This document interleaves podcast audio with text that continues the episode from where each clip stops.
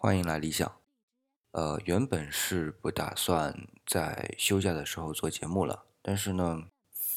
昨天其实挺有感触的，所以今天呢，想在呃趁早上的时间吧，出去之前再聊一些相关于哎这次夏威夷之行的一些感受。嗯，昨天其实我们到夏威夷机场的时候呢，在当地时间来说还比较早，早上的八点多钟、九点钟左右吧。那我们因为我们的那个酒店呢是在夏威夷岛的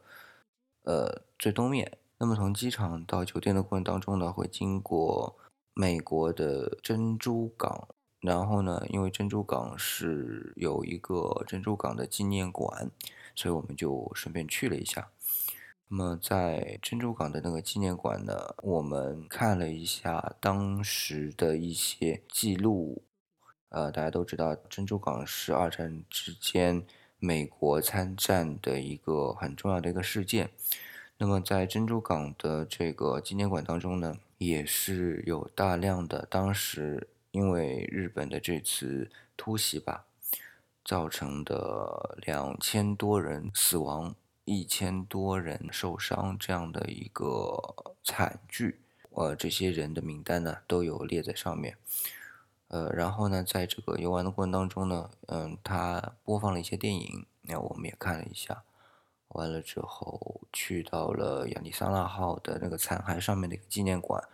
呃，我们也去参观了一下。那么对于我的感受呢，是我们现在也不确定，就是整个珍珠港事件的背后究竟是有什么。因为我看到一些文章是说到，它可能会存在一些阴谋论的东西，但是都没有证据，这个也不好说。但是就一个普普通通士兵来说，对于他遭受的灾难，甚至他家庭所同时遭受这些灾难。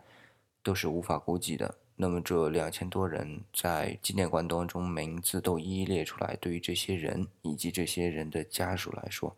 都是极其痛苦的。那我昨天在这个纪念馆里边呢，也是感受颇深了。呃，一方面是亚利桑那号一直沉睡在海底，并没有被打捞起来，呃，所以我们在纪念馆的时候是可以看到它露出水面的那一部分残骸。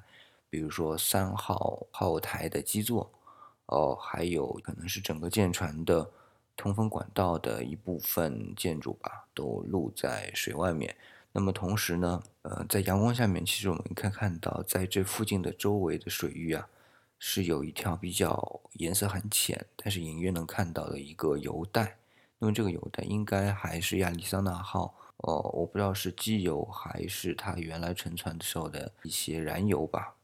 啊，造成的一直在，但是呢，即便是这样，在这周围我也看到了非常多的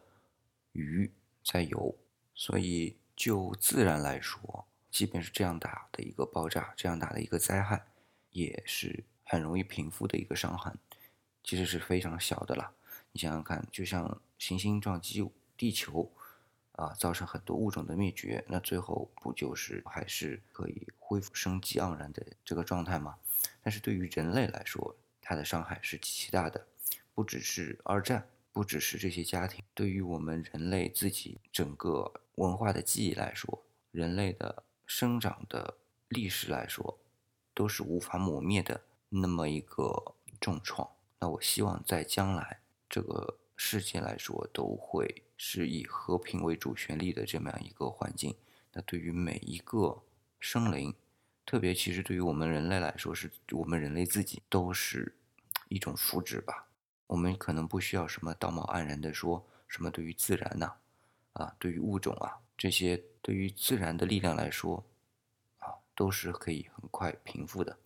只是对于我们人类自己来说，可能是永远无法平复的伤痕记忆。好了，今天就不啰嗦了，节目就到这里，谢谢您的捧场。